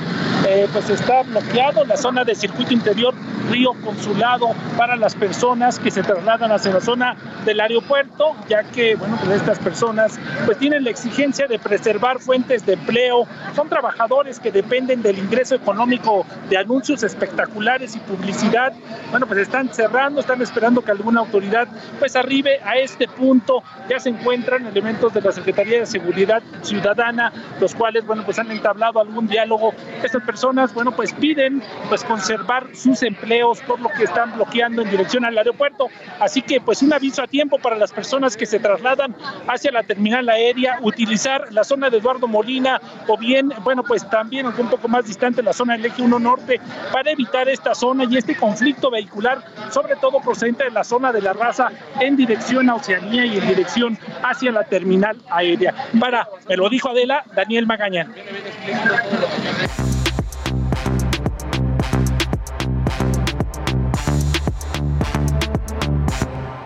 Ajá, ya está. Ah. ¿Cómo están, muchachos? Muy bien. Sí, aquí está. Ah, mira, ¿qué tal, eh? Pero, mira, Casarín ya se iba acercando, Ade, mira, ya cada vez. Mira, mira. ¿Te das cuenta cómo? Yo fui el primero en saludar porque tú estabas metido en tu aparatito y acá Jimmy Oh. también, pero pues, este Ade, aquí está, aquí estaba viendo cómo reaccionábamos. Perdón, es que yo creo que es el lugar el que me, me hizo luego, luego- Es el ADN del lugar, ¿no? Exacto, exacto. para que- El ADN del lugar. Pero no, Casarín.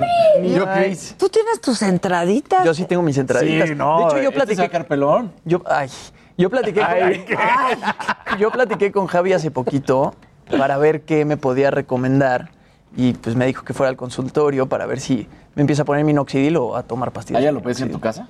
Sí.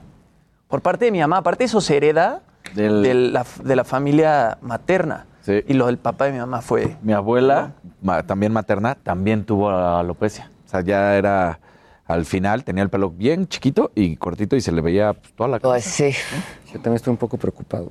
No, tú- No, tú no tienes problema, ni tú tampoco. Yo, yo saqué la. tú la- tus entraditas, Yo pero mis entraditas. ¿te molesta? No. Pues ahorita no. ahorita no. Pero también tomemos en cuenta que tengo 28. Claro, A claro, los claro. 35 a ver cómo voy a A ver cómo vas. Pues hay que ir, ¿no? Hay, hay que que ir, ir. ya Yo, ves. yo ya no quiero ¿Vas a salir ir? de ese consultorio. Pero es que y eso es como el tratamiento donde mostraba la de las agujas. Híjole, sí.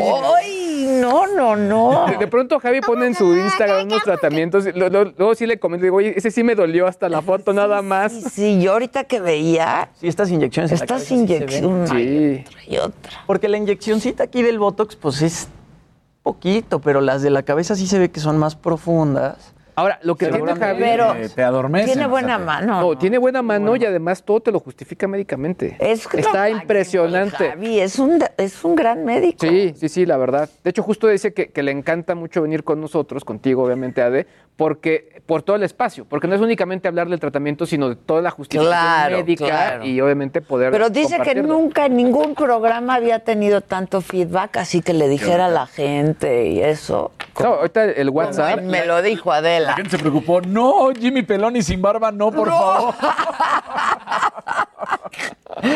Maite Quiroga dice, buen día, saludos a todos desde Monterrey, que extrañan a la maca. Ellos también. La verdad es Sí, sí. Aquí decían que hiciéramos, que, que nos rotáramos los, los macabrones. Los- Pero hay que buscarlos. es- es- Exacto. y ahí no tenemos el tacto de. Pero podemos hacerlo, como no? Claro, digo. No, pero se fue un par de días ya también. Y se lo merecía, la verdad, ¿no? Pues la verdad es que desde que empezamos Radio Maca y yo, No que es parado. hace dos años, ¿no, Dos años. Gisela, ya?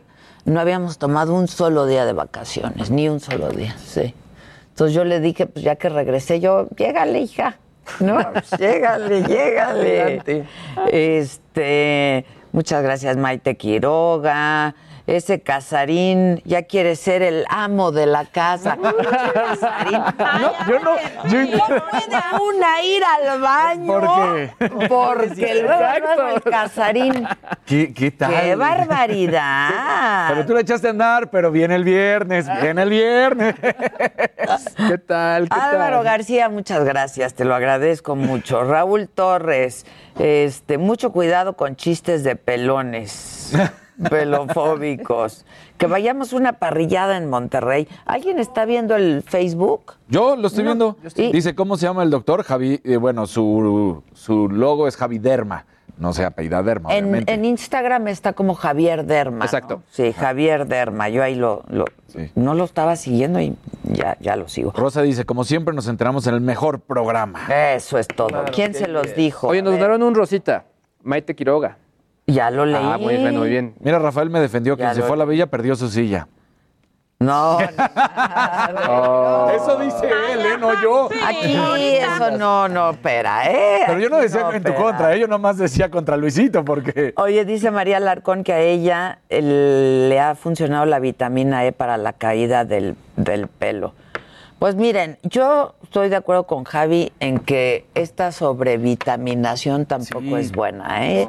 Este, estos, estas vitaminas que te venden en estos lugares y entonces llegas y como que para el pelo, sí, que claro. para el de este, que Sí. para el otro, que para el otro, y está sobrevitaminada y no está bien. Y no te sirve. No, está Sí, bien. ¿no? No, tienes que ir con un especialista que te diga perfectamente cuál es el problema que tienes en el pelo, porque todos estos productos que venden para caídas también en el súper, muchos son... Y te gastas más. Claro. Es- tienes razón, Claro, te gastas más de lo que cuesta el tratamiento. Oye, aquí este Luis G.I.G. y yo te tenemos una buena noticia del OnlyFans. Que ya se Ah, puede. Se echaron para atrás. Ah, y ya se echaron para atrás, ya, ya podrás subir todas las imágenes que querías, que habías Todas, pensado. todas. todas, Vamos a hacer todas, todas, todas, todas, ya está. Hagamos, Pero es que sí, eh, lo, lo comentábamos Pues fuera de del aire. se trata ellos. Eh, O sea, podrá ser soft porn o no, pero, pero eso es. El punto al final, pues tiene que ver con el cochino dinero. El Eh, cochino. porque eh, el rumor es que querían levantar pues, casi mil millones de dólares de inversión y el creador de OnlyFans mencionó que los bancos habían sido una de las principales causas por las cuales tenían que tomar la decisión de eliminar el contenido explícito. Pero hoy por la mañana, a eso de las 6 de la mañana, tiempo del centro de México, dijeron que se echaban para atrás Ajá. y que estaban a favor de sus creadores. Eh, ¿Qué va a pasar con ese dinero que, que- que estaban buscando en Los inversión? mil millones, dije. Claro. Sí, pues quién sabe si vayan a o convencieron a los inversionistas. Lo que sí se ha mencionado es que al final eh, es una industria muy fuerte, muy importante y de muchísimo dinero. Sí, muchísimas de estas usuarias que les va súper bien en OnlyFans, obviamente salieron a quejarse durísimo. Pues sí, Claro. dije- hablábamos de una chava que al año gana 29 millones de dólares de subir este tipo de contenido a OnlyFans. ¿Qué sube? ¿Qué, ¿Cómo se sube? ¿Encuerada o qué? Sí, pornografía. No, bueno, deja encuerada. O sea, porn. Sí, porn, no, y hardcore. Ah, hardcore. Es el también. tema. Ah, Es el tema. pues es que es pura, sí. Entonces, es justo lo que decían, o sea, incluso sí tiene muchas políticas fuertes en cuanto a, a, por ejemplo, eh, si es una persona con la que va a tener relaciones, tiene que estar también dentro de OnlyFans. Ah, o sea, no puede ser imágenes de otra plataforma, o sea, ese tipo de, de situaciones sí se pueden encontrar. Oye, 29 millones de dólares. No, ¿cómo- de que no? Vas. Oye, dice aquí, ¿quién? Raúl Torres dice, yo traté todo lo habido y por haber y quedé calvo a los 22. Ve con Javi. Sí. ¿No? Sí. Porque ya, hay- la verdad es que sí ha avanzado muchísimo los últimos dos años. Incluso la operación, la cirugía, este, antes creo que duraba 12 horas que te injertaran y no sé cuántas sesiones y ahora es mucho más rápido y más, más sencillo. Ha avanzado mucho, la verdad. Este, que no, que no quiten el encueradero. Sobre todo si ya va a abrir su página aquí, Claro, Casarín. 29 millones de dólares. No, pues estoy en la carrera equivocada. Pues sí, me voy a OnlyFans, pero tienes que tenerlo tuyito, ¿no? Sí, claro. ¿O qué? O lo tuyo te O dice. lo tuyo. ah, sí, exacto. Además tienes que estar haciendo y buscándole la foto y del ¿no? otro lado. Pues sí, porque sí importa, sí importa, el tamaño importa. Oye, ¿y tú qué más nos traes, Jimmy? Ahí te va, mi querida. Esta nota salió hace un ratito. Seguro se acuerdan de esta portada icónica de Nirvana del álbum Nevermind, que es del año 91, en donde aparece un bebé desnudo. Pues evidentemente se ve todo el cuerpo del bebé. Y ahora este bebé, que ahora es un adulto que se llama Spencer Elden, está demandando a Nirvana por pornografía infantil. Hazme favor. ¡Ay, no! Esto por mostrar su cuerpo desnudo desde 1991 hasta la fecha presente. Está acusando a toda la agrupación, incluyendo a Dave Grohl, a Chris Novoselic, y además está demandando al fotógrafo que tomó esta foto, Kirk Weddle, y a Courtney Love también por ser heredera del patrimonio de Kurt Cobain. Y bueno, busca una in- indemnización por los daños que ha sufrido y seguirá sufriendo de por vida. Esta es una de las portadas más icónicas del rock. Y bueno, sus abogados dicen que los acusados promocionaron pornografía infantil de Spencer de manera intencional y comercial e hicieron uso de la impactante naturaleza de su imagen para promocionarse a sí mismos y su música a costa de Spencer. Ay, Él es que le baje. Ahí lo vemos en pantalla y aparte Ya lo raro señora, por es favor. que él Tendrías que estar muy con el- maldito para pornografía en un bebé. o sea, Sí, y no. con el pasar de los años, él ha recreado esa misma portada. Pues ya lo vimos. En un par de mira. ocasiones. Ahí está. Entonces yo creo que ahorita Pero ahora bien necesita lana. le está yendo mal con el COVID. Exacto. Pues voy a demandar ¿Por cuánto a está demandando? Todavía no, No sale dice. por cuánto está demandando, pero está buscando una Ahí está otra vez la foto. Sí, ahí, ahí va cuatro veces en diferentes Sí. etapas de su vida. No. Patético. Él se queja pues también de que él no tuvo como la opción de decir sí quiero salir o no quiero salir, pero a los papás fueron a los que Pues a los que les tocó el Un millón billete. y medio. Están Un demandando medio. por un millón y medio. Una- De Yo no creo que sea. la bronca es el momento que se vive, ¿no? De ahorita ser políticamente correcto todo. Exacto. Claro, es que justo lo que pensaba, ¿no? En este momento, es- ¿esa eh, portada sería censurada o no? Por los Yo no momentos en los que vivimos. Yo creo que Pues ahorita si los papás autorizaron esa foto. No, me refiero a si alguien la replicara, si alguien sacara esa, si esa portada de los 90 si hubiera- Ah, se lanzara yo creo hoy. que ahorita nadie ni se atrevería a pensar en Pues sacar igual una y foto así para la portada. cuidarías que no se viera el órgano del bebé Ah, ahí, ¿no? O sea, Es fuera que de es- eso. esa es otra cosa. Según Spencer, en ese entonces Nirvana había quedado con los papás que iban a censurar los genitales del bebé y a la mera hora no lo hicieron. ¿Y por qué no habían demandado los papás durante todos Sí, estos? exacto, o en claro. el acto, o sea, en Sí, el exacto. momento, quita la foto, no quedamos eso. No. Pues ya Ah, veremos muy qué mal. pasa con esa Muy demanda. mal.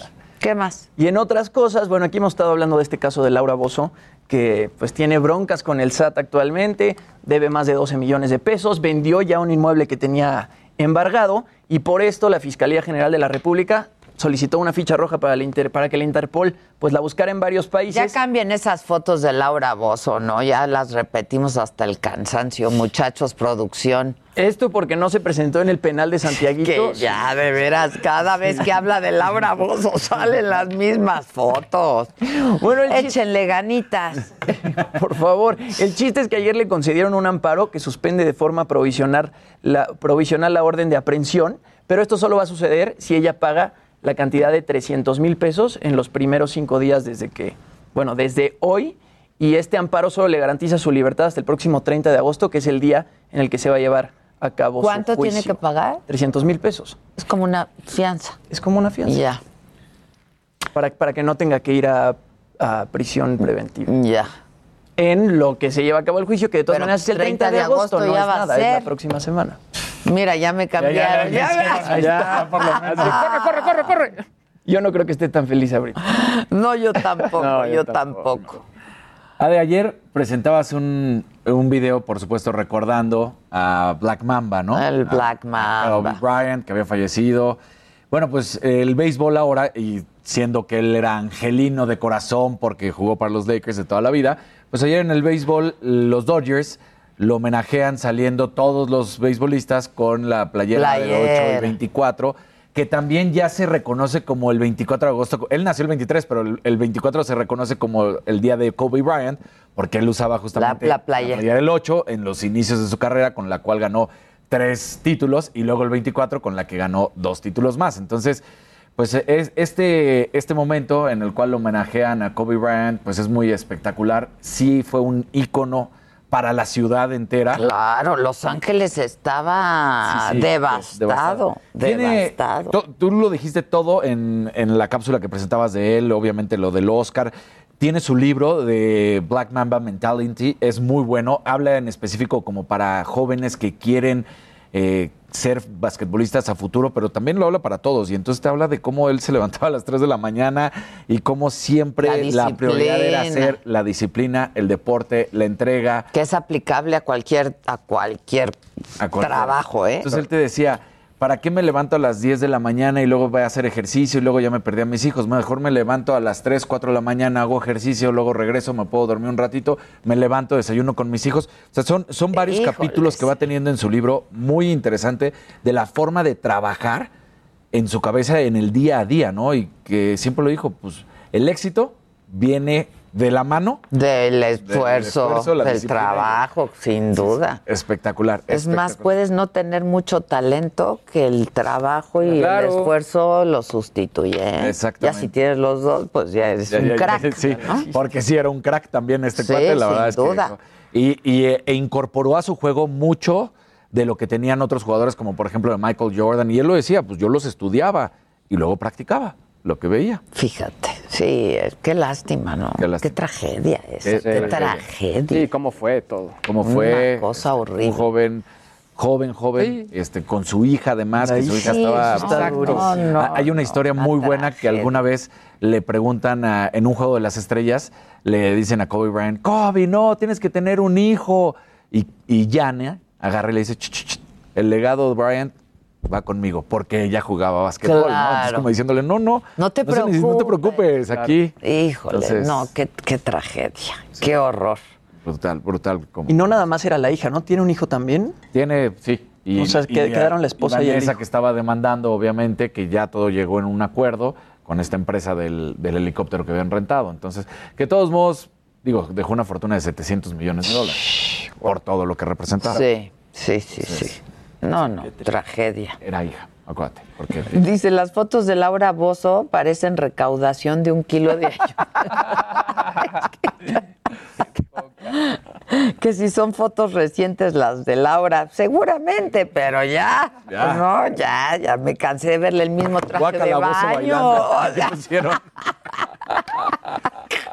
Estaba bailando, bailando campante en Acapulco a principios de mes. ¿No la vieron ahí en su terraza en- Acapulco festejando que ya iba a cumplir 60 años? Mira nada más. Y ahorita pues ya. Oye, dice aquí alguien, Tere Colunga, dice, no, pues entonces los bebés que salen en comerciales de pañales van a demandar en 20 años a la empresa. ¿no? Yo creo que debe haber un contrato y eso, eso Claro. debe Seguramente, estar bajo más bien, debe estar contrato, ahí. ¿no? Yo creo Claro. que sí, la verdad. Alguien dice, no regañes a la producción, dice Victoria, no regañes a la producción, son las mejores fotos donde sale. Las únicas que tiene. No importa, ya que le cambien, de verdad. Dice Norma Espinosa de tus lentes, en la que están muy ingones. Muchas gracias. Lo puedes decir. Muy chingón. Estos también son de Warby Parker, ¿eh? Sí, están padres. O sea, sí te Están guayaste en Warby sí. Parker, o sea, Me de compré verdad. muchos armazones, como cuatro, sí, la verdad sí. Perdí unos, estoy tristísima. ¿Apenas? Sí, los plateados. Estoy muy triste porque ya no tengo plata. este, que lo demande a los padres y está tan afectado. Pues Es que sí. exacto, más bien la Es demanda que va hacia los papás. ¿Por Tendría qué que ser, hiciste Alberto. eso? Sí. ¿No? Eso es lo único. Yo platicaba con Jimmy y le decía, hay muchas cosas de la sociedad norteamericana que a mí me gusta, pero esa parte de que siempre están viendo cómo se pueden joder al otro con demandas es lo que dices, ¿cómo puede ser? O sea, todo es ver cómo... Y son millonarias las demandas. Sí, no, más bien es un tema de, ca- de capital, ¿no? La demanda va por el capital que puedes obtener. Claro. Aparte, yo estaría orgulloso de ser ese bebé y aparecer Ay, en el disco de Nirvana. en el- ¿no? O en- sea, en la portada por del disco de Un disco Nirvana. tan famoso y que trascendió tantas generaciones. Ahora también eh, esa foto se iba a convertir en un F- NFT, ¿no? Entonces Sí, también iba a tener regalías, o sea, por la parte digital. Ahí está. Igual A por ver. ahí le podría sacar Sí. algo. A ver, dicen, con la demanda del bebé se tardaron, en estos tiempos ya no lo permitirían. Otra vez tiene que estar bajo contrato, ¿eh? Sí. La verdad. Dice Wendy Galván, sí, yo tengo lo mío, Adelita. Le doy las gracias a mi carrera de diseñadora publicitaria. Pues, Adela, ya que te patrocine Warby Parker, dice Alex Menva. ya, ¿verdad? Sí. Micromega, micromega, ¿no, Su? Micromega, dile que necesito unos plateados porque se me perdieron. Y esos no pesan nada, los micromega. Alguien te dice, Jimmy no va por 60, va por 70, que eso es lo que alega para que no le encierren. ¿Cómo? De Laura Bozo. De Laura Bozo. Y la Ah, va bala, 70. dicen aquí. Se tardó en llegar la bala. Sí, la bala. ¿Qué Ni pasó con bala. la bala, Gisela? ¿No?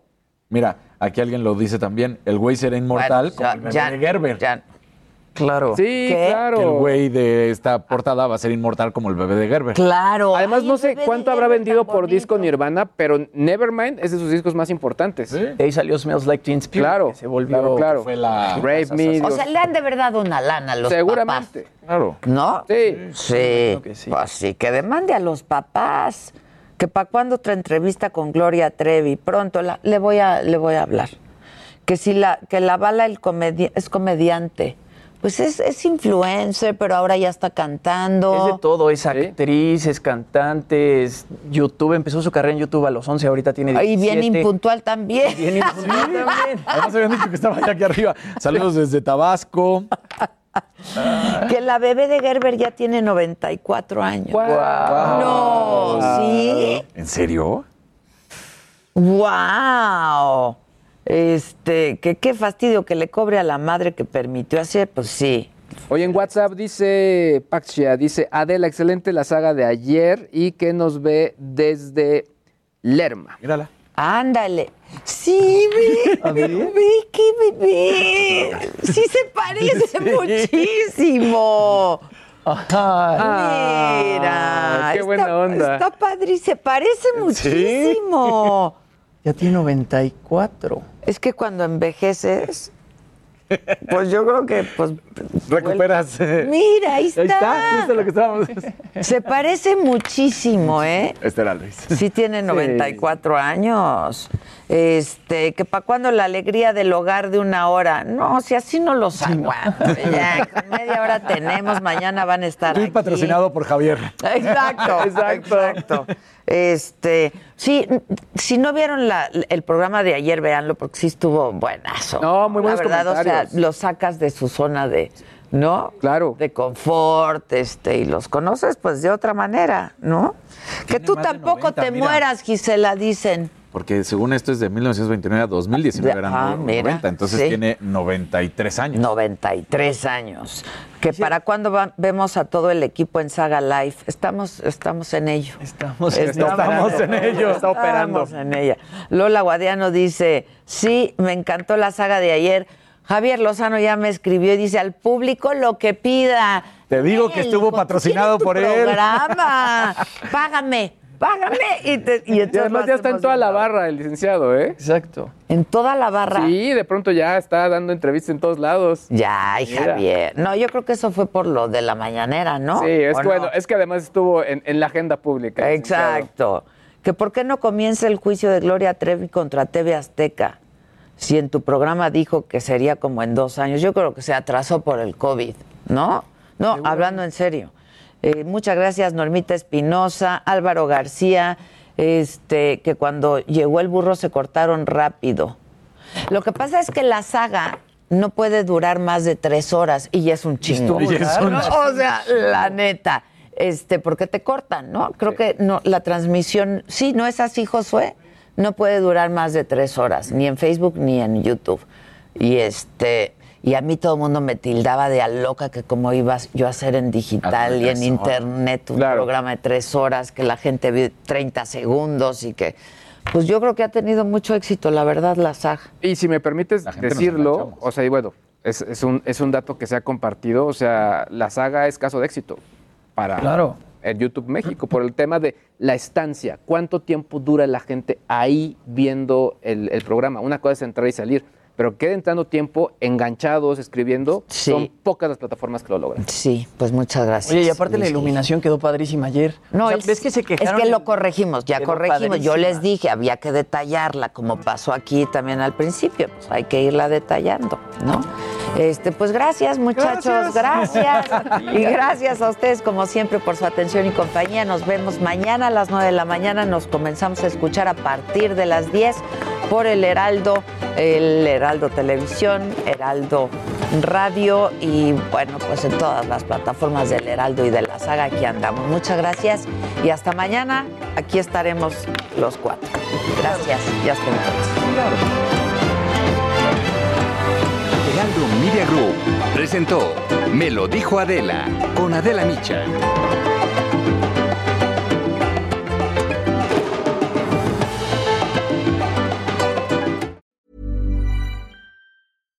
Hi, I'm Daniel, founder of Pretty Litter. Cats and cat owners deserve better than any old fashioned litter. That's why I teamed up with scientists and veterinarians to create Pretty Litter. Its innovative crystal formula has superior odor control and weighs up to 80% less than clay litter.